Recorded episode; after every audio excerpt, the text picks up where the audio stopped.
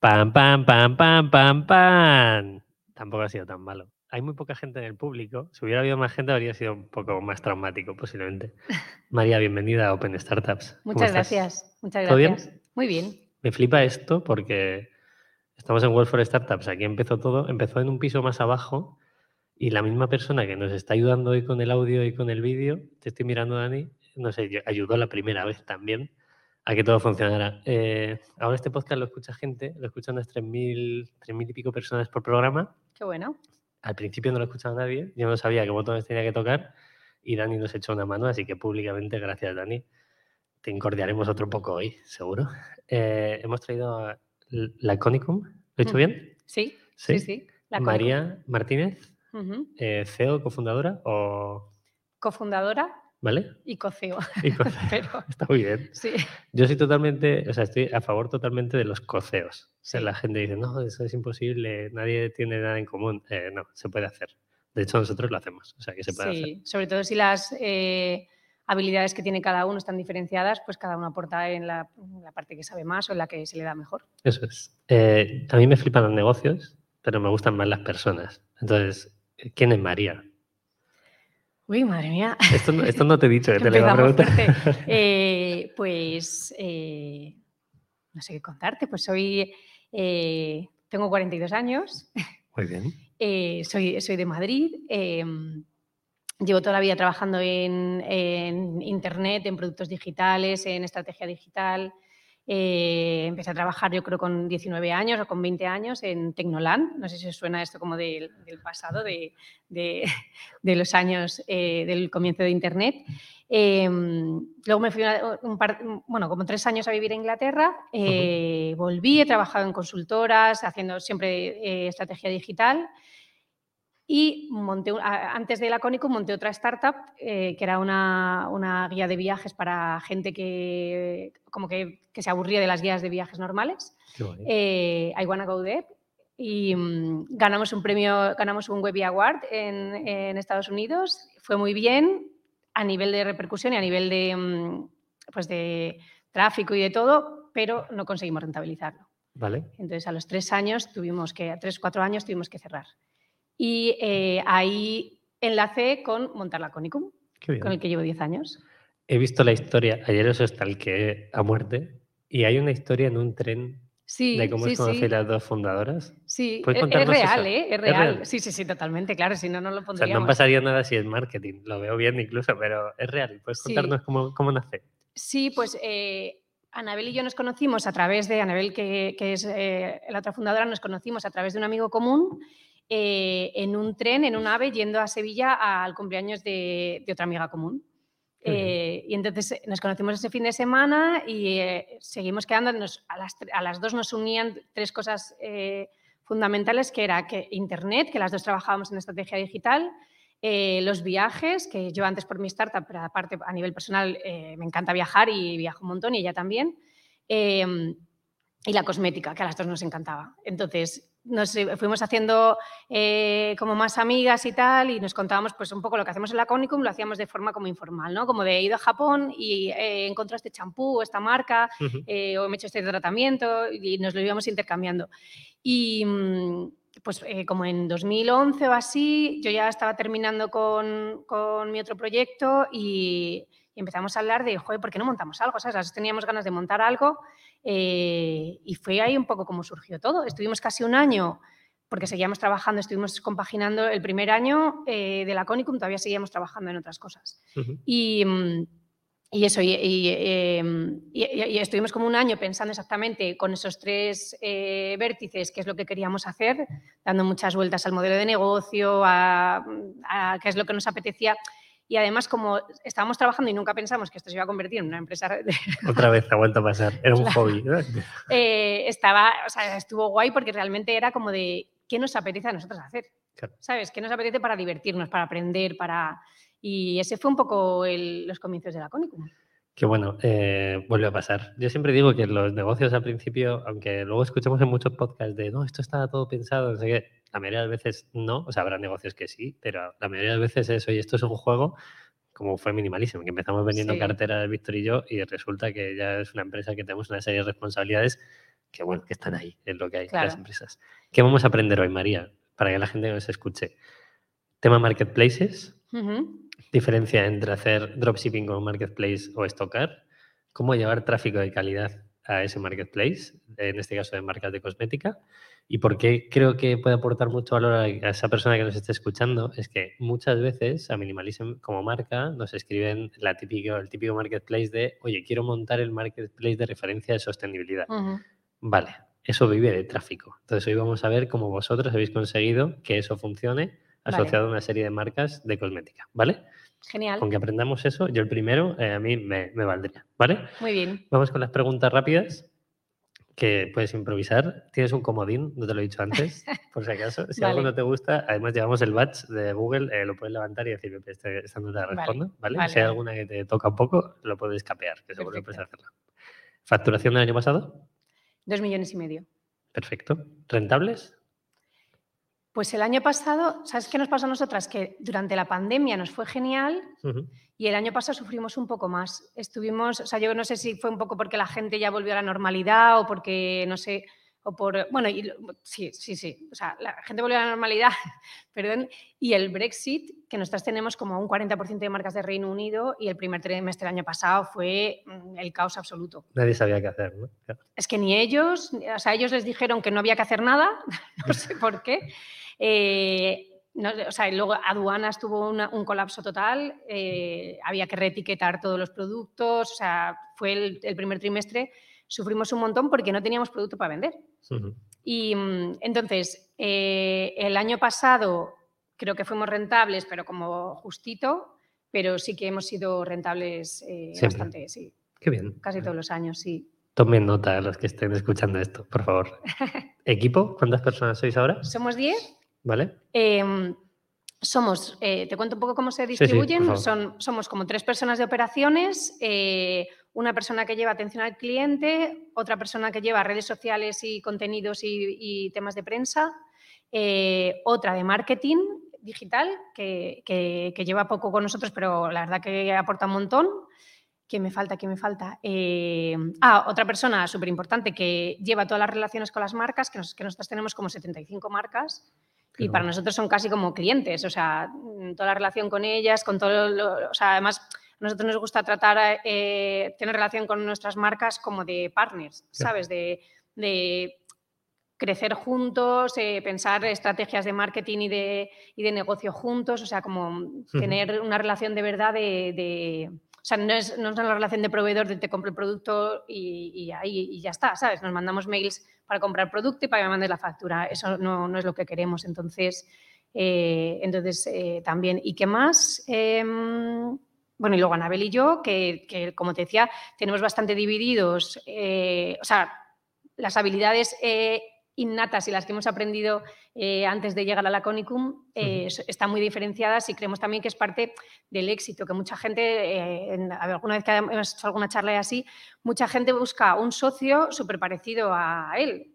Y mm, nosotros creemos que, o sea, luego hay coincidencias y te juntas con alguien que se parece a ti, pues ya está, tampoco Tampoco pasa nada. Claro. pero, pero nosotros creemos que, que, mm, que está genial que, tengamos la- las habilidades tan, tan diferenciadas, porque ni yo me voy a poner a aprender y a hacer cosas que Ana hace genial, ni al revés. Entonces sumamos un montón. Qué bien. Mm, Primer aprendizaje. Dos me llevo. Eh, intentar ser eh, colaborador con tu socio, se podría decir ese término, Sí. o, o coordinaros bastante bien en ese punto. Y ujú. segundo, tratar a las marcas, ahora hablaremos de marcas como si fueran clientes, que a mí eso Sí. me parece brutal. Hay Sí. muchos marketplaces que no lo hacen. Ya, Ahora podemos ya, poner ya. nombres, pero todo el mundo se imagina el más grande de todos. Ya. Luego entraremos a eso. ¿Años de vida del proyecto? Pues justo en marzo hemos hecho 10 años. Qué bien, qué bien, me flipa. Eh, Sí. Nunca pensábamos, era como, han pasado 10 años, madre mía. Sí, Bueno, se han ido bien, tampoco pasa nada. sí, O sea, sí, sí. sí, ¿Cuál es el modelo de negocio? ¿Nos lo explicas en... O sea, el modelo de, negocio es un e-commerce tal cual, es una tienda, eh, nosotros compramos el producto, lo estocamos y sale de nuestra oficina y, y vendemos a cliente final. O sea, es un- el modelo de negocio es súper sencillo. De hecho, ese año que estuvimos como dando muchas vueltas a qué hacer y tal, eh, después de, de pensar en un montón de modelos, al final era como de somos una tienda normal y corriente, un e- online. Eh, lo diferente será la, for- o sea, la selección y la forma de contar las cosas. Que eso hablaremos de no solo de las marcas, sino de cómo comunicáis vosotros las marcas. Porque he visto un copy de la celulitis que me flipó ayer. Sí. Luego hablamos de él. sí, sí, sí, sí. Pues Eh, mira, eh, perdona, el, eh, hay dos cosas, por ejemplo, que por lo que decías tú antes de, de los comienzos y tal, o sea, nosotros, eh, esto es, eh, o sea, en una escuela de negocios sí me, me matarían, pero no tuvimos business plan hasta el tercer año, por un lado. Y por otro lado, eh, hicimos un manifiesto que, mm, que la verdad, o sea, donde queríamos recoger como toda la personalidad de la marca y todo el espíritu de la, de la marca, pero el manifiesto lo tenemos desde hace cinco. O sea que, ¿sabes? Que también yo creo que, eh, no sé, como que no tienes que salir con todo hecho. Que Es que las marcas la evolucionan un montón. Eso es. Eso es. Hmm. Y seguirá evolucionando. Si hacemos Sí. esta entrevista dentro de otros 10 años, Total, posiblemente totalmente. pase otro tipo de cosas. Claro, Seguro. Sí, sí, sí. ¿Cómo habéis financiado la empresa? Pues mira, hasta enero de este año ¿Vale? ha sido, no, eh, o sea, hemos reinvertido todo lo que hemos ganado. ¿Vale? No hemos tenido ni, ni línea de crédito en el banco. O sea, hemos crecido poco a poco, eh, muy orgánicamente y siempre reinvirtiendo todo lo que ganábamos. Casi 10 años sin una línea de crédito, Sí. pagando con los clientes. Qué Mm. fino. Bien. Sí. sí, sí, la verdad es que sí. O sea, tuvimos muy claro que no, mm, o sea, no sé. O sea, ahí Anabel y yo somos muy parecidas era como que yo no quiero tener un crédito en el banco si no sé cómo va a ir esto, ¿sabes? O sea, aunque nos vaya bien y todo, nos angustia mucho esa sensación de tener, de como un día tengamos que cerrar, ¿qué hacemos? ¿Sabes? Debemos al banco mm, lo que sea. Mm. Entonces, eh, o sea, eh, nos hemos financiado eh, por nosotras mismas y en enero de este año cerramos la primera eh, ronda eh, de nuestra historia, porque teníamos planes para los que ya no llegábamos con nuestra propia financiación, Claro. ¿sabes? Que eh, queríamos hacer toda la parte de internacionalización eh, y eso al final, hasta que ves cómo funciona, es dinero como a fondo perdido, por decirlo así, o sea, puedes invertir X y Todo. puedes perderlo y nosotros no nos podíamos permitir perderlo, perder el dinero con el que mm, vivimos, por Claro. decir así.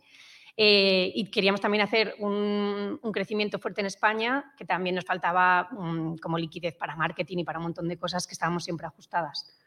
Atentos a lo que acaba de decir. 10 años sin línea de crédito y sin ronda de inversiones. Esto para la gente que lo esté escuchando y esté montando una marquita, quizá le empiece a estallar un poco la cabeza. Ya, Pero bueno, está muy bien. O sea, otro ejemplo Sí. más. Eh, creo que de las pocas gentes que ha venido al podcast y tiene algo similar a nivel de financiación con vosotros es Blue Banana, que está más o menos, eh, o sea, facturan 10 millones o 12 millones y van sin línea de crédito, sin inversión ni nada. O sea, es joder, qué fuerte. pues, una Mm. genialidad, igual que lo vuestro. ¿eh? O sea, que Minimalism, si alguien quiere saberlo, tenemos líneas de crédito, así que también, o sea, no tenemos Bueno, inversión externa. es que también tenemos son diferentes tipos de negocio, ¿eh? O sea, es que entiendo que vosotros tenéis que adelantar mucha pasta para, para fabricar y para comprar el materiales y para todo, claro. Eso es, eso ya nos lleva a vuestro modelo, ¿vale? Eh, para que la gente nos que lo in- interprete un poquito, hay dos formas de tener un, mar- un marketplace, que es hacer dropshipping, que es que tú vendes un producto en tu web porque eres capaz de, de conseguir ventas, le pasas la venta a la marca y la marca envía directamente al cliente, eso vosotras no lo hacéis, vosotras estocáis, que significa que esa marca os manda el stock a vuestro almacén, en este caso vuestras oficinas que tenéis Sí. por canal, eh, más o menos, por lo que me has dicho, y desde ahí preparáis todos los pedidos con vuestro cariño y amor que podáis eh, dedicarle y lo enviáis directamente al cliente. Eso es. ¿Cuál es la diferencia entre una cosa y otra? Bueno, nosotras decidimos hacerlo así porque eh, o sea, queríamos tener un compromiso con el cliente de entrega en 24 horas y tenemos 75 marcas. Entonces, era completamente imposible. O sea, alguien, la gente, nosotros más o menos de- tenemos una media de productos por pedido de dos, dos productos y medio, así. Entonces, era imposible que cada marca le mandara, o sea, se nos subiría el coste mogollón, porque al final serían tres envíos, ¿sabes? uno por cada producto y se subía un montón. Lo que sí que aprendimos, o sea, nosotros eso lo teníamos clarísimo y no lo hemos externalizado tampoco al almacén porque eh, nos da mucha libertad el tener ahí el producto. Claro. ¿Sabes? Eh, O de repente hacer promociones y metes no sé qué cosa, o sea, mm, nos, nos, eh, nos da más libertad y, y usamos mucho el, el envío físico, o sea, la caja donde metemos cosas, donde metemos los productos para, pues para eso, para meter de repente una promoción. O mañana sacamos no sé qué, un regalo, si compra más de 70 euros y lo ponemos y, y necesitamos esa flexibilidad. Bueno. Lo que sí, em, no sé, bueno, en el otro modelo no sé, si, no sé bien cómo, cómo sería, pero lo que sí que aprendimos, eh, porque ni Anabel ni yo veníamos ni de cosmética ni de retail, o sea, no Vale. teníamos ni idea. O sea, el, el- el primer año fue bastante como de, ostras. Bueno, un, aprendi- un el aprendizaje lío". brutal, está claro. Sí. Y lo que sí que aprendimos es eh, el tema de la rotación del stock, que en una tienda, eh, o sea, nosotros estuvimos, creo que el tercero o el cuarto año, facturando una barbaridad y siendo súper rentables a punto de arruinarnos. Porque, eh, claro, si no tienes súper controlada la rotación del stock, o sea, cuando compras y cuánto tiempo tardas en venderlo, tienes que pagar las facturas a los proveedores antes de que tú lo hayas vendido. Entonces, eh, ahora una de las personas que tenemos en, en operaciones se dedica prácticamente a hacer forecast y a controlar eh, esa rotación de stock, a ver si tenemos eh, productos en sobrestock, qué hacemos para sacarlos, o sea, como, porque claro, es que de repente mm, te juntas con 100.000 euros en stock eh, y si no los vendes, Claro, son 100.000 euros de facturas que tienes que pagar sí. y no ingresas. Hay un podcast de trading que es un, yo creo que es un unicornio ya en España, que le dijeron cuánto dinero teníais en stock y dijo entre 15 y 20 millones. Y yo dije, bueno, vale, pues entonces es normal que factures 500 millones de euros. Ya, Cosa importante que has dicho y que no quiero dejar desapercibido porque mucha gente que nos escuche va muy asociada al término de sostenibilidad. Eh, para mí la sostenibilidad también es que en vez de mandar tres pedidos, como has dicho tú, con tres marcas, se envíe solo un pedido, se agrupe el pedido mm, y el impacto que tiene esa huella de carbono es muchísimo menor. Luego, también es otra cosa que la gente que nos escuche puede aprender. sí. ¿Cómo negociáis con las marcas? Porque sois muy estrictas a la hora de que entre una marca nueva y nos puedes dar algún fleco de, imagínate que alguien quiere montar un marketplace, de decir, oye, te voy a pagar a 30 días o pagáis por adelantado, ¿cómo hacéis esos pedidos? Bueno, en nuestro caso, la mayoría, o sea, el estándar, trabajamos con un montón de marcas extranjeras, también eh, españolas, pero el estándar es 30 días, sí. Mm. ¿Os da tiempo a venderlo o no? Hombre, sí. O sea, intentamos más o menos. O sea, siempre hay, luego dentro de una marca, claro, hay productos que, que vendemos 20 todos los días y hay otros que vendes uno. Entonces, es, es complicado porque no solamente por marca, sino por producto. Eh, pero es como que el 80% de tu stock salga de- dentro de 30 días. Puedes tener ahí un 20% que, que tarda más, pero, Bueno. pero como que la mayoría, ¿no? La mayoría tengas luego para pagarles. Interesante. María, para alguien que empiece hoy y que no tenga poder de ventas, como tenéis vosotros, ¿cómo es esa primera negociación con una marca? ¿Cómo te aproximas? Pues mira, nosotras, Anabel y yo hi- hicimos, eh, que también lo decimos mucho, em, nosotras antes de lanzar el proyecto nos pasamos eso como un año dándole vueltas y tal, y los últimos seis meses nos lo pasamos contándole a todo el mundo el proyecto. Y que la gente es como muy, muy, eh, o sea, le da como mucho miedo contar su idea por si se la roban, no sé qué, no sé cuántas. Las ideas no valen nada, lo que vale es la ejecución. Totalmente. Entonces, ahí hablamos, por ejemplo, o sea, hablamos con un montón de gente que podía ser nuestros, que pensamos que podían ser nuestros clientes, pero también hablamos con muchas marcas. Y lo que, les, lo que hablamos con ellos es como de dónde estás vendiendo, qué es lo que echas de menos de dónde estás vendiendo, sabes que, que cuáles son tus nece- tus necesidades. Y entonces hicimos ahí como un, un research ahí potente con las marcas propias eh, que nos ayudó mucho a centrar qué es lo que necesitaban de verdad. Y luego es verdad que nosotros creo que empezamos como con 15 marcas. Yo hoy en día alucino que, que, Que o sea, que les, les presentamos un PowerPoint que no teníamos ni la web hecha y era como de, venga, sí. O sea, Claro. sin marcas extranjeras que no nos conocían de nada. Claro. Hombre, También- a lo mejor les gustó el diseño. eh, bueno, es que hace 10 años, claro, no había tanto marketplace de, de No, nada. y, Claro. eh, y también eran ellas, la mayoría eran marcas pequeñas también.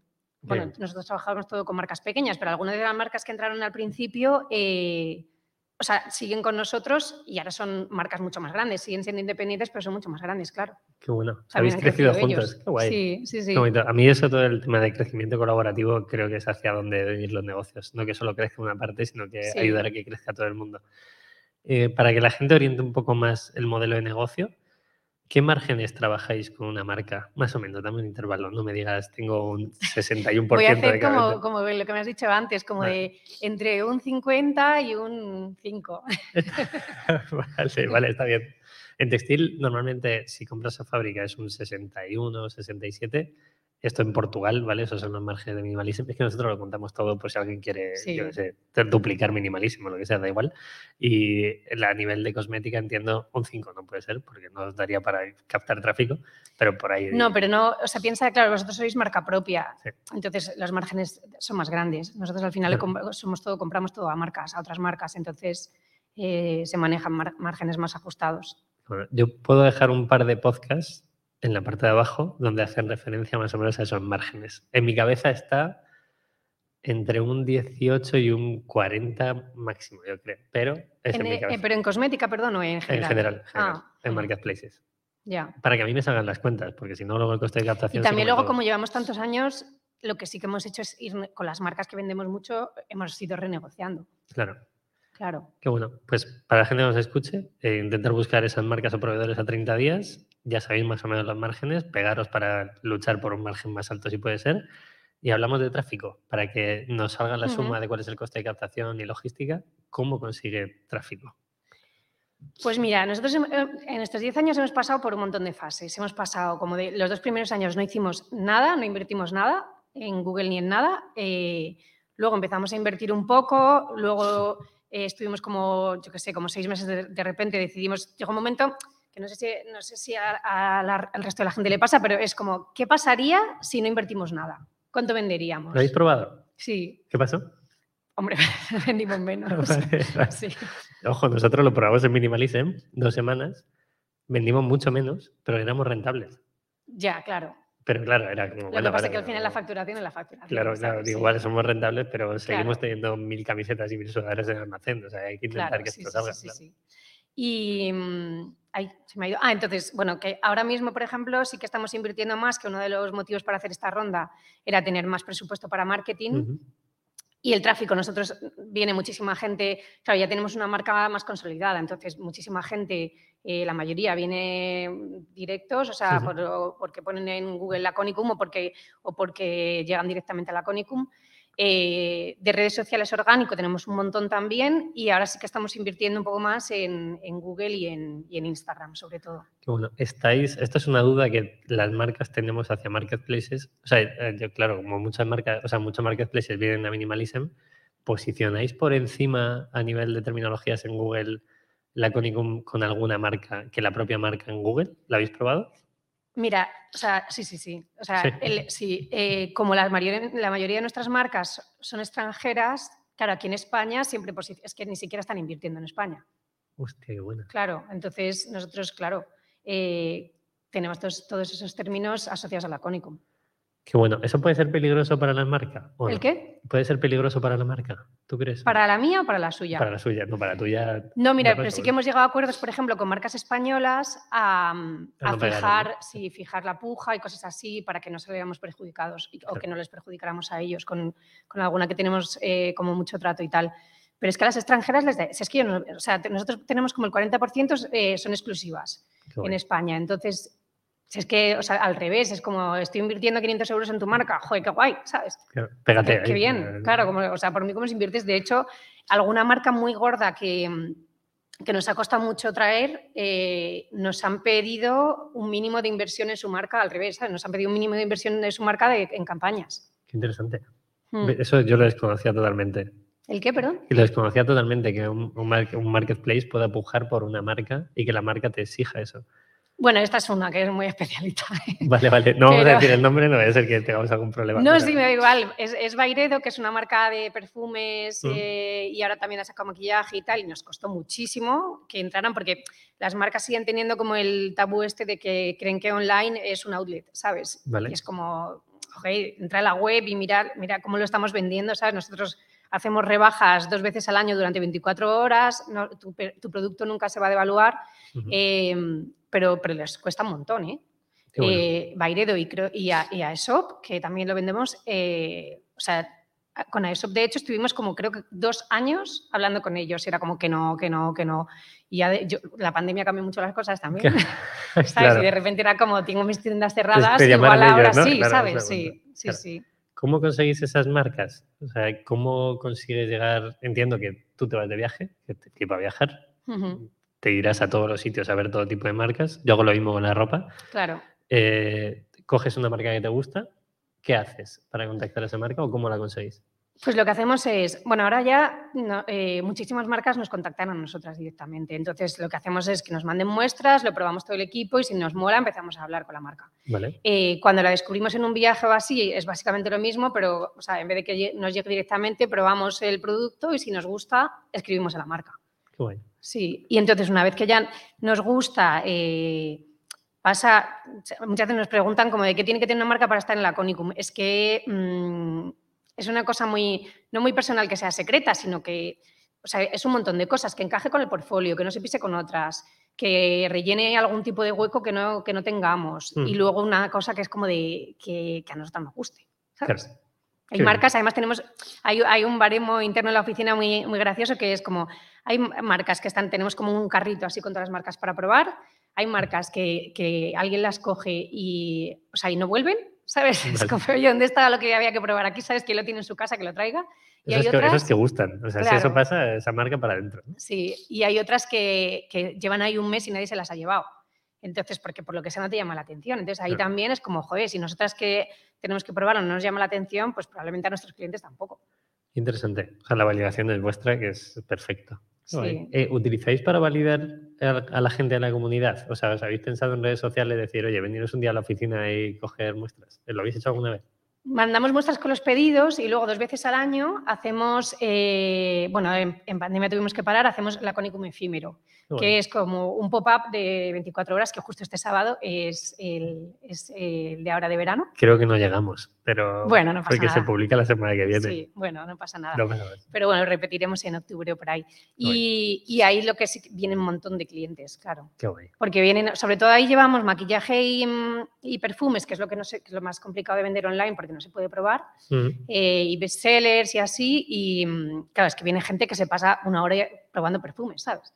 Qué bueno. Y, pero bueno, sí. ¿Qué os pide una marca para entrar? Te pongo el ejemplo, ¿vale? Para darte contexto. Cuando alguien nos escribe un marketplace de sostenibilidad minimalism, decimos, oye, decidnos cómo vais a traer tráfico, qué tráfico tenéis. Ahora entraremos en los datos de e-commerce. ¿Hay alguna marca que os pida algo en especial, además de la inversión que comentabas antes? Pues mira, o sea, para nosotros ahora ya, a día de hoy, claro, una carta de presentación es como de, mira las marcas que vendo, Claro. ¿sabes? Y son marcas dentro de, de la cosmética independiente súper top, entonces, o sea, ya tenemos como súper eh, analizado, ¿sabes? Que es que miran y ven cuatro marcas, pues eso, Bairedo, Agustinos Bader, tal, ven cuatro marcas que vendemos que dicen, vale, sé que este sitio está guay, porque si estas marcas están vendiendo ahí, ya han hecho ellas el, el checklist, Claro, ¿sabes? claro. Sí, Qué bueno. Me- Me Mm. flipa. Eh, vamos con los básicos del e-commerce, ¿vale? vale. Para que un e-commerce venda, necesita tráfico. ¿Cuál es la principal fuente de tráfico de la Conicum? Eh, creo, por lo que yo he visto, además de redes sociales que funcionan muy bien, la comunidad y tal, en PR tenéis mucha difusión porque en muchos medios salís. Sí. ¿Cómo trabajáis eso? Pues mira, eh, es que Anabel viene de, eh, de- de- de haber trabajado mucho en medios, entonces teníamos eso ganado que... que o Esa sea, lista que de es- correos vale mucho dinero. Sí, que es importante, Eso ya teníamos muchos contactos. Eh, tuvimos una agencia de PR en España, pero como durante un año así, y luego decidimos hacerlo todo internamente. O sea, porque nuestra forma de hacer PR es como trabajar relaciones a largo plazo, como ya conocemos a mucha gente, eh, periodistas y de, y de medios, y que muchos son amigos, ¿sabes? De hecho, entonces trabajar relaciones a largo plazo y no, mm, no el modelo de agencia de PR de te, ma- te mando un montón de productos a un montón de gente y a ver qué pasa y tal, sino como mucho más eh, Oye, que de uno a uno. que- Sí, esta- claro. sé que esta chica, yo qué sé, está embarazada, vamos a mandarle no sé qué cosa, o ha puesto en Instagram que no sé cuántos, pues le mandamos, o sea, es muy artesanal, pero a Bueno. nosotros nos funciona mucho mejor. Qué bueno. Y al final es como, con ese goteíto, es como estar un poco en, en el top of mind cuando tienen que hacer un artículo de no sé qué y es como la Conicum. Claro. Hmm. ¿Es vuestra principal fuente de tráfico PR o tenéis No, la principal es orgánico, ¿eh? Hmm. principal orgánico? Sí, Luego entiendo paid. ¿Hacéis, ¿Gastáis mucho en Instagram y Facebook o no?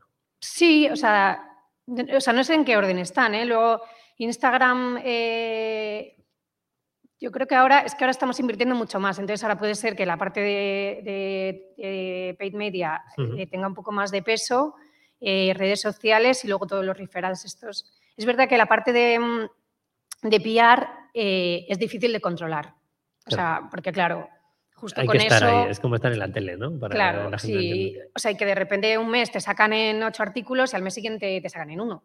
Claro. Pero tú hablas con la gente y no puedes controlar si lo va a sacar al día siguiente, si lo va a sacar.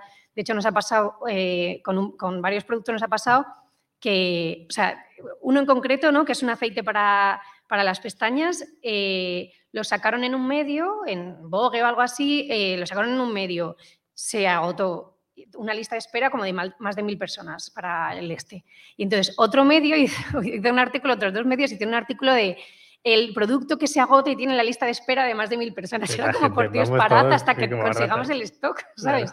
Y ese fue, sí, sí. Y cuando eso pasa, ¿qué le dices a la marca? En plan, oye, yo he conseguido reventar esto, tú no, mándame 10.000 unidades de este producto. Claro, no, la, la marca está encantada, claro. Encantada, ¿no? Sí, también ahí tenemos, sí que con el tiempo hemos calculado cuánta gente de la que se apunta a la lista de espera acaba comprando, ¿sabes? Claro. Que luego no compran mil ¿Qué porcentaje personas. es más o menos? Para que... Pues como un 35 así, de los que se mal. apuntan. El tema de eventos es un 10, en plan, si no Sí. pagas, así que imagínate cómo está la cosa. Qué guay, qué curioso.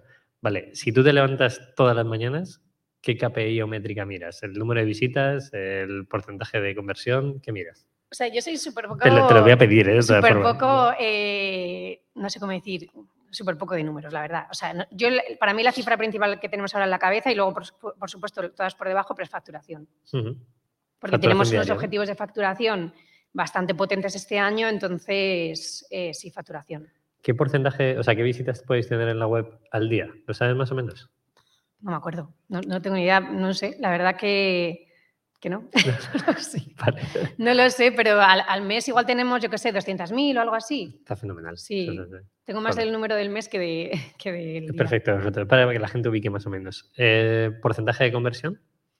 Pues estamos en, o sea, estamos en un 2, 2 y medio. Eso para, o sea, te lo has relativizado mucho. Para un e-commerce es una salvajada. Sí, sí, Vale. sí, la verdad que sí. Y yo sé que hay otro dato que es más salvaje todavía. Sí, que es la recurrencia. Eso sí. es, si quieres. La recurrencia es que tenemos una recurrencia altísima, tenemos como casi un 70% de recurrencia. Lo más Mm. alto que yo he visto nunca es un 52. Y un 70 ya me parece una locura. Sí, la verdad que teoría- tenemos clientas muy, muy buenas. Muy bajas. Sí. O sea, creo, o sea, para mí tiene todo el sentido, ¿no? Le das una alternativa, le das un producto que es sustitutivo, va probando, etcétera. ¿Cómo podéis hacer que se mantenga ese porcentaje, pero a la vez incrementando número de usuarios y número de visitas?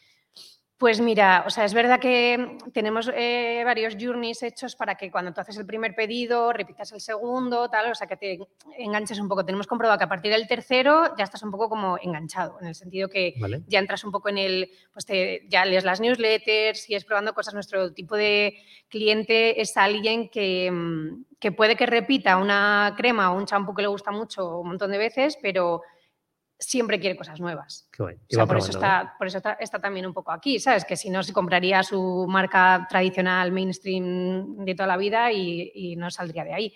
Entonces, el que llega a la Conicum normalmente es que ya se ha aburrido de todo lo demás. Vale. Entonces, eh, como nosotros tenemos todo el rato novedades y tenemos un montón de productos diferentes y, y curiosos y como que a la gente le llama la atención, yo creo que esa recurrencia tiene, tiene que ver con eso. Y luego, una cosa que desde el principio tuvimos súper clara es, eh, bueno, luego sí que hablamos de lo del manifiesto, pero que está recogido en el manifiesto un poco, Mm, o sea, es las expectativas justas sobre los productos. O sea, lo que para nosotros lo peor que puede pasar es que alguien se desilusione o que tenga unas expectativas demasiado altas y cuando reciba el producto no las cumpla. Claro. Porque eso, o sea, el, el que cumpla las expectativas o incluso las supere eh, es lo que nos hace que la gente confíe en nosotras para comprar el siguiente producto.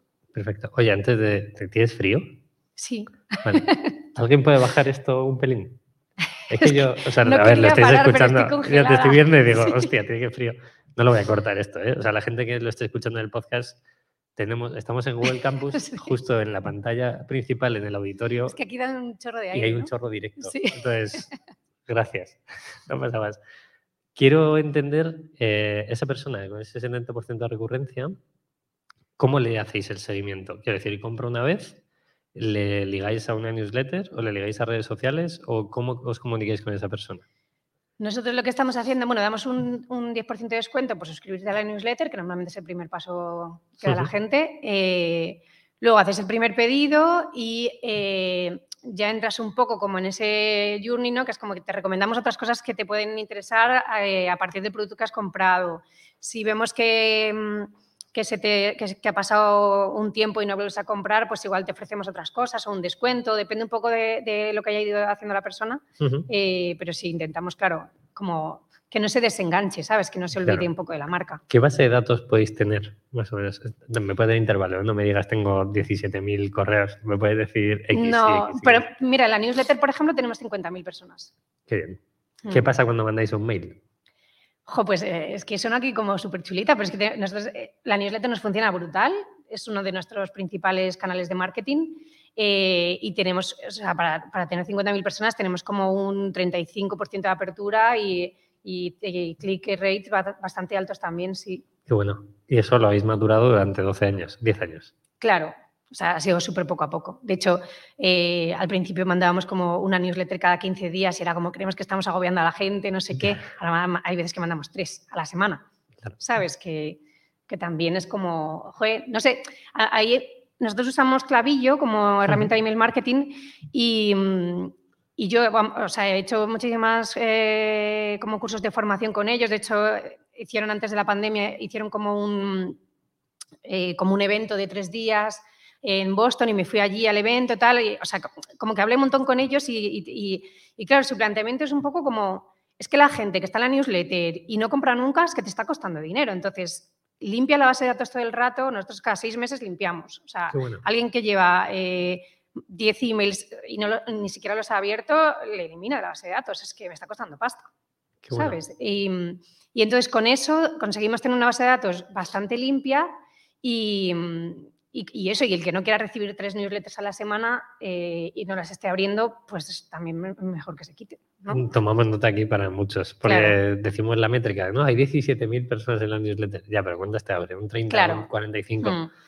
Bueno, es, es, un buen punto. También soy muy fan de que el hecho durante 10 años hayáis conseguido mantener ese volumen de, de gente en la newsletter que sería bueno, el objetivo se ha ido construyendo poco a poco, claro. O sea, no empezamos así, ¿sabes? Son, claro, son, ha sido muy orgánico y muy poco a poco. ¿Cómo lo habéis nutrido? Porque para mí el futuro de cualquier marca eh, es estar ahí. O, sea, es, o sea, tú te puedes pagar por Instagram o Facebook, puedes gastarte el dinero que quieras, que no hay fin. Además, puedes gastar lo que quieras hmm. literalmente. Pero la newsletter es un canal donde ponéis mucho más cariño, donde podéis comunicar una historia, el mensaje o el manifiesto.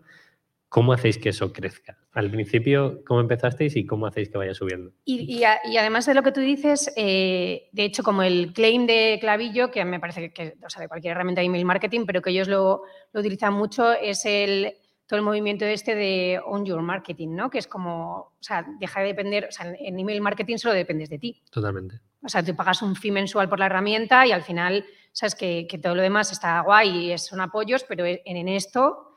Eh, o sea, pagas un fee y le puedes sacar todo el rendimiento que quieras, eh, depende de lo que tú hagas, ¿sabes? Entonces, y como hemos, o sea, la mayoría orgánico, em, lo del Gente 10% que ha comprado, para... ¿no? Gente que compra, le metéis en la newsletter. claro, bueno, o sea, con su consentimiento y tal, pero... Pues Aquí, inspección mañana a todos. ¿eh? y, y no, el 10% del primer pedido mm, o sea, tiene bastante éxito, claro. Em, y luego así que hacemos cosillas, pues a lo mejor de repente un sorteo, una colaboración, que en vez de eh, con comentarios en un post de Instagram o lo que sea, eh, es con dejando tu email y te suscribes a la newsletter, cosas así. Qué guay, qué locura. Eh, más cosas que nos podemos dejar en el tintero. Yo soy muy fan de ver cómo pivota un marketplace a tener una marca propia. ¿Todavía no habéis llegado ahí? ¿Vais a llegar? ¿Lo tenéis en mente o no? O sea, no sé si llegaremos algún día, pero lo que nos pasa es que, mm, que es que todo lo que, o sea, todo lo que haríamos ya está inventado. Entonces, ya, o sea, no, encontramos un hueco de algo que digamos, eh, joder, es que falta, faltaría una mascarilla de no sé qué o un jabón de no sé cuántos. Es que todo lo que queremos está en el mercado ahora mismo. Qué bueno. Entonces, para hacer una, en nuestro caso, para hacer una marca de básicos tampoco lo vemos. Entonces sería encontrar algo que digamos, ostras, aquí hay un hueco importante y no y nadie lo está haciendo. Entonces ahí pues igual sí. Nos han llegado propuestas para hacer colaboraciones con, con algunas marcas para sacar cosas y tal, pero por ahora no lo vemos. Sabemos que ahí hay... Ahí está el margen realmente, ¿no? Para que la gente que lo entienda un poco. O sea, si tú eres propiedad, o sea, tienes la marca, al final eh, el margen... Pero nos, nos, supera un poco, o sea, que supongo que luego es ponerse, ¿eh? Pero bueno, y tú sabes un montón de eso, pero nos supera un poco el, momento producción, ¿sabes? De, O sea, inventárnoslo es muy guay, luego como de, de repente estar pidiendo una fábrica que te haga botes y no sé qué, ¿sabes? Como de, o sea, con, con el lío que ya tenemos es como que se, se nos va un poco. Qué bueno. O sea, mm. yo lo digo por, porque alguien que nos puede estar escuchando, los marketplaces tienen toda la información, me imagino, la información que tendréis vosotras, eh, tiene que ser algo muy loco. Sí. Eh, y dices, vale, si esto está vendiendo, me pongo a vender la mía y le meto margen. Hay marketplaces que lo hacen, barra Amazon, por Sí. ejemplo. Amazon es totalmente caníbal con los productos que funcionan de puta madre. Tengo muchas cosas en contra de Amazon, o sea que nadie, quiero decir, no lo oculto. Más cosas. A nivel de marca, ¿cómo creéis que puede seguir creciendo la Conicom versus eh, las marcas que tenéis dentro? Me refiero, ¿cuál es el futuro? Pues mira, en nuestro caso, eh, para los dos próximos años, o sea, como a corto plazo, seguir creciendo en España, que creemos que queda muchísimo por hacer, o sea, sigue habiendo muchísima gente y la mayoría de la gente que no nos conoce, y luego internacionalización. O sea, que justo este año, eh, que en el, programa que estuvimos de Google, eh, justo hicimos toda la parte de interna- internacionalización con ellos, el, eh, hemos abierto Francia ahora en abril y queríamos probar al menos un mercado más, porque hace muchísimos años intentamos eh, UK, pero fue un desastre, o sea, porque tienes que invertir muchísima pasta, el mercado está súper copado, pero es verdad que todo el cambio con el Brexit, aunque a nosotros nos afectó mucho por las marcas, nos ha afectado para bien eh, en el e-commerce con el resto de Europa, porque de repente nuestros principales competidores que estaban todos en, en UK, más- los más gordos, o sea, que son ya empresas tipo la Conicum, pero que facturan 50 millones de libras al año, ¿sabes? O sea, ya como mm, mastodontes sí. gigantes. Eh, ahora no, no pueden, o sea, venden en Europa, pero claro, en cuanto tú, ah, o sea, la gente lo ha estado viendo, eh, pides, haces un pedido y entonces tienes que hacer papeles de aduanas, pagar un extra, no sé qué. Entonces, claro, nos hemos quedado con mucho mercado que antes ellos tenían. Qué bueno. Entonces, queríamos abrir un, un país para, como prueba piloto y la idea es luego abrir algún otro de, de Europa. Entonces, hemos empezado ahora con Francia, que la verdad que está yendo bastante bien, estamos muy contentas. Eh, la idea es desarrollar Francia este año y el que viene y ver qué, cuál sería el siguiente, porque también tenemos una web en inglés, pero eh, que fue un- también lo que vimos con, eh, con Google. O sea, nuestra idea inicial fue hacer, eh, traducir toda la web en inglés, montar la web en inglés y Mm, con eso ir a toda Europa. Eso no funciona vale. porque no localizas al final en ningún país. Claro. Y entonces, o sea, te puede caer una venta por ahí, pero es como de ¿y dónde hago marketing? ¿Y dónde? O sea, necesitas tener un foco, porque si no, es que Europa es como si dices en Estados Unidos, voy a vender en todos Estados Unidos. ¿Sabes? Que Sería perfecto, pero Sí, sería, sería genial. Pero o sea, nosotros llevábamos ya como un año, un año y pico con la web en inglés y no tenía, no tenía resultados. Pero porque eso, porque es muy complicado. Incluso haciendo pruebas con la web en inglés en, en Netherlands o en otros países, te llega ahí, es que no, no lo ven como... Yo, yo lo pensaba, digo, si aquí llegara una, una marca nueva eh, de lo que sea y la web está en inglés, pero intentan venderme ahí en España, o sea, o lo- o lo percibes como una marca realmente global o si no es complicado. Y de hecho en Francia lo hemos comprobado que en cuanto hemos eh, hecho, y además no es solamente traducir, ¿eh? es localizar. O sea, es, es que los mensajes sean para el público francés, o sea, hemos estado casi dos años haciendo todo ese research de que, que compran las francesas, que nuestro público principal eh, son mujeres, que compran, las, que compran las francesas, dónde lo compran, qué hueco hay, sabes quiénes son nuestros competidores y con eso, claro, modulas el mensaje entero. Claro. Cosas importantes que has dicho. El porcentaje más alto son mujeres. Sí, aunque ¿Qué cada vez hay más hombres, ¿eh? ¿Qué porcentaje tenéis de hombres y mujeres? Pues yo creo que debemos estar ahora un 80% mujeres, pero cada vez hay más hombres. Vale, hablamos Mm. de los mensajes que mandáis, o sea, que mandáis a través de la web. No sé si luego Mm, mandáis esos mensajes sí. por redes sociales. Son copies muy realistas. Sí, Al final la Conicom es eso, que es, oye, no te estoy vendiendo nada que no sea eh, algo que tú vas a ver que es, oye, es real. Pero hay uno Sí. que es el de la celulitis, que es como ninguna crema quita la celulitis, ¿no? sí, Algo la así. celulitis no se quita, sí. La celulitis no se Sí, quita, sí, pero ido a rebajarla o algo así. Ponía, no, no recuerdo exactamente el copy y dije, mira, por lo menos son realistas. ¿no? Sí, nosotras, o sea, desde el principio no usamos, eh, hay algún producto que lo tiene en el nombre y no lo podemos en el título del producto y no lo podemos cambiar, pero no usamos ni la palabra anti, ni antiarrugas, ni anticelulitis, ni anti nada, eh, ni, no es ya la palabra, pero la, el concepto o el mensaje de milagro. Es como, a ver, ninguna crema hace milagros, mm, no vas a, que, no vas a estar, o sea, la idea es como, joder, cuídate porque mola y porque te haces sentir mucho mejor, o sea, por supuesto, vas a tener la piel mucho mejor que si no te cuidas, eh, que porque te des esta crema significa que no vayas a tener en tu vida arrugas, no, es mentira, ¿sabes? Claro. Es que es mentira. Te vas a hacer mayor igual. Y muchos Sí, de los que nos estarás escuchan, mejor que si no la usas, por supuesto, pero claro, eh, no hace milagros. Mucha gente que nos escucha son autónomos, empresarios, empresarias, entonces a lo mejor puedes recomendarles algo. ¿Cuál es el kit básico? ¿Qué, qué me recomendarías a mí? Yo me paso 10 horas entrenando al sol. Para que te hagas una idea. 10 hacia- horas entrenando al sol. Mínimo a la semana. serio? Sí, sí. Ostras, pues protección solar. Del, del 70, del 50 he hecho ya. Sí. sí. Pero ¿qué recomendarías a alguien si tiene que hacer un... Pues mira, yo siempre que me preguntan qué, qué- o sea, por, por qué producto empiezas de la Conicum, eh, siempre recomendamos un serum que tenemos, que, que es la leche. Eh, eh, además tenemos exclusiva en España y, y que tiene un precio muy bueno, que, es, que se llama Lumilixir, ¿Vale? que es de una marca eh, de Reino Unido.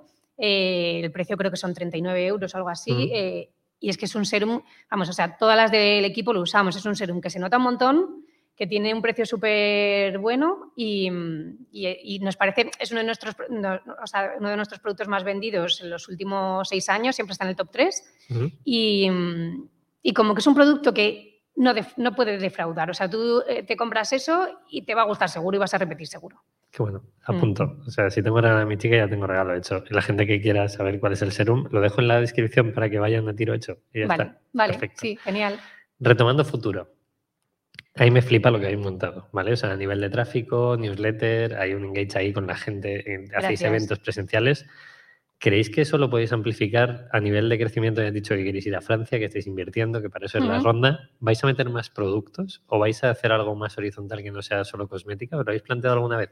Hemos hecho ya cosillas, ¿eh? Sí, sí, sí. O sea, por ejemplo, una de las marcas que tenemos es la parte eh, de cosmética de Mint and Rose, que es una marca de ropa. eh, y tenemos sus- eh, unas sudaderas que hicieron eh, como muy chulas de fiesta y siesta, que, son, que tienen también las velas y metimos las sudaderas y vendemos bastante. Bueno. Luego hemos hecho alguna colaboración, por ejemplo, con un, eh, con un chico que tiene un estudio de cerámica que hace cosas como súper artesanales y tal, y hizo una jabonera especial para nosotras y vendimos la jabonera. Hemos, hemos hecho cosas y la idea es seguir haciéndolas, sí. Qué guay.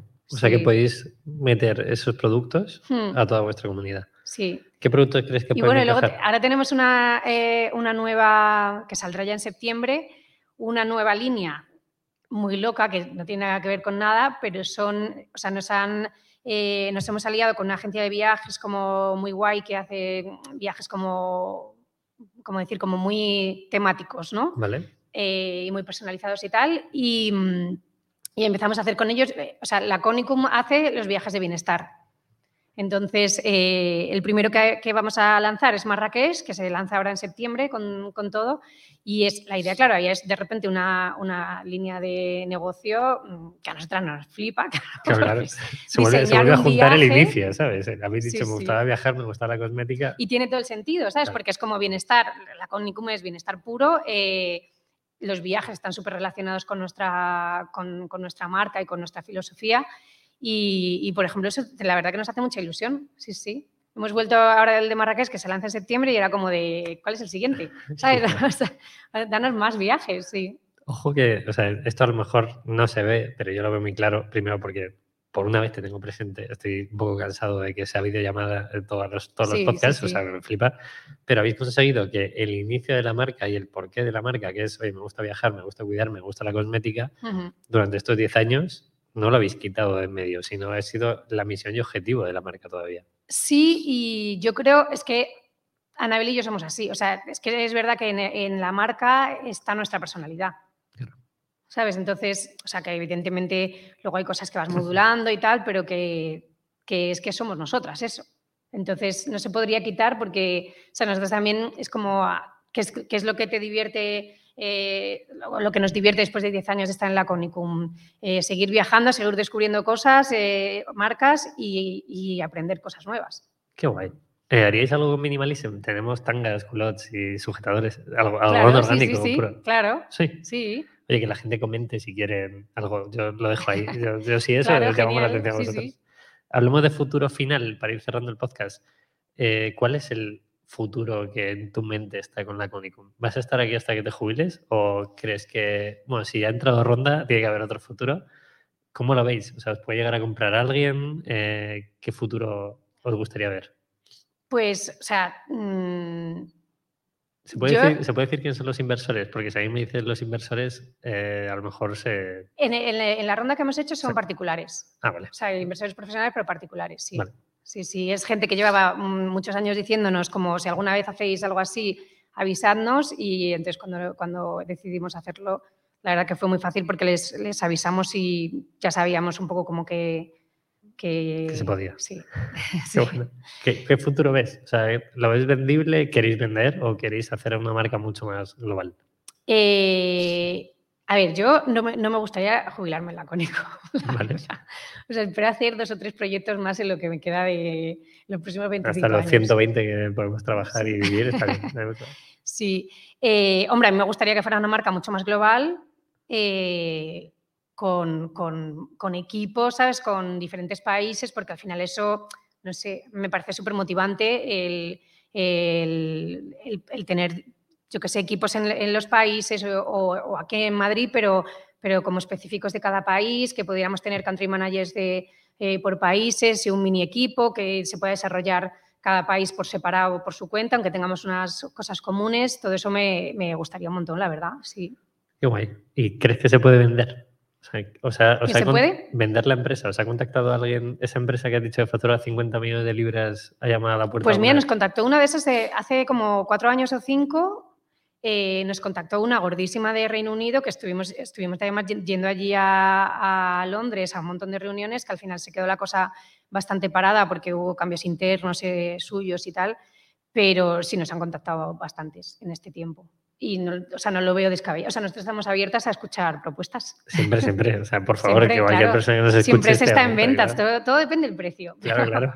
Esto luego ya se verá si te apetece o no. Y de momentos personales, que también es, o sea, la gente debe entender que esto, 10 años en un proyecto, lo has dicho muy bien, ¿no? No sé si me veo jubilándome aquí, porque no todo el mundo tiene que ser Amancio Ortega, o sea, no tienes que estar 70 años haciendo el mismo trabajo. Pues, oye, monto esto, estoy 15 años, Claro, me quedo en el consejo de administración y claro, luego me sí. busco otro tipo de motivación. O, o es verdad que si la, la empresa cambiase mucho, pues a lo mejor ya tienes otros retos y, y sí, pero Claro. tal y como está ahora... O tú no eh, llegas, que eso muchos emprendedores y emprendedoras eh, no son capaces de ver que hay un punto en el que, oye, yo es que ya no llego porque hay 12 países Claro, y no sé ni qué es mi equipo, no sé qué más tengo que hacer, sí. doy un paso O atrás. sea, y para mí, a corto plazo, me gustaría salirme más del día a día. O sea, todavía estamos muy, Dentro. muy implicadas, sí. Y, o sea, me gustaría poder tomar un poco más de distancia, pero sobre todo porque al final, mm, claro, eh, en, un, eh, en una hipótesis idílica, ¿no? Yo lo que quiero, a mí lo que me apetece hacer es pensar eh, qué voy a hacer, o sea, qué, qué va a hacer la Conicum en los próximos dos años, eh, abrir nuevas líneas de negocio y, ¿sabes? Como quedarme ahí, en, esa, en ese nivel, claro cuando estás muy en el día a día, le dedicas muy poco tiempo a eso. O sea, le dedicas tiempo, porque sí es verdad que tenemos un equipo y a- y a- los do- dos últimos años ha habido una diferencia brutal que podemos delegar un montón, pero más. Claro, claro. Sí. Estar- dedicarte a pensar qué es lo que hace que el negocio pueda seguir creciendo. Pues por mi parte estamos, María. ¿Quieres eh, añadir algo? Pues ahora puedes hacer promoción de la No, muchas Además del serum que hay que comprar, si entramos a la Conicom hoy. ¿Qué comprarías? ¿Qué compraría? Tú como Em, usuaria, no como cogeo. Ya. Pues compraría ese serum, compraría eh, una marca de, de- de cabello que se llama Larry King, que todo es brutal también. Compraría, y si no, también pueden escribirnos o venir. O, sí, y, y les recomendamos un montón. O sea, nos escribe un montón de gente. En plan, quiero comprar una crema, tengo este presupuesto, eh, me gusta esto y esto, mm, dime cuál compro. O sea que vuestra atención al cliente es un lindo turno en toda regla. De, Sí, sí, oye, oriéntame hacia dónde tengo que ir, no eh, cámbiame esta talla. Sí, que- porque además también eh, entendemos que es que vendemos marcas que no son conocidas. Claro. Entonces, la, la mayoría de la gente se pierde un poco. A veces es normal. Entonces, eh, si tenemos el. O sea, atención al cliente hace servicio de asesoría. eh, o sea, el- yo creo que el 80% de, de las comunicaciones con clientes son para, para- para asesoría. Qué guay. Pues que os escriban, es lo que necesitamos Sí, aquí. sí, sí. ¿Dónde os encuentran? Laconicum.com. Sí. El Instagram es La Laconicum. Conicum, sí. ¿Algún sitio más? Eh, Instagram, bueno, tenemos también la página de Facebook y Twitter, que todo es también la Conicum, pero sí, principalmente ahí. Perfecto. Y que se suscriban a la newsletter. Totalmente. O sea, eso es el, el objetivo de todo e-commerce, tiene que ser ese. Sobre Sí, todo por sí. lo que viene en el futuro con Instagram y con Facebook, que yo tampoco me fío mucho. Nada más, María, mil gracias. Mil, Mil gracias, a la a gente que ha venido a público. Hay cinco personas en el público. Imaginad que esto un día hay cientos de personas aquí, sería la hostia. O sea, me acordaré mucho de este podcast. Dani, nada más, gracias. Dani está arriba también, otra vez. Gracias a todos y todas por llegar hasta el final del podcast. Como siempre, la única forma de que crezca es que lo compartáis con vuestros amigos y vuestras amigas, siempre y cuando hayáis aprendido algo. Si no hayáis aprendido nada, pues no lo compartáis, así de sencillo. Y nada, de nuevo, gracias María. Un placer. Muchas gracias. A ti.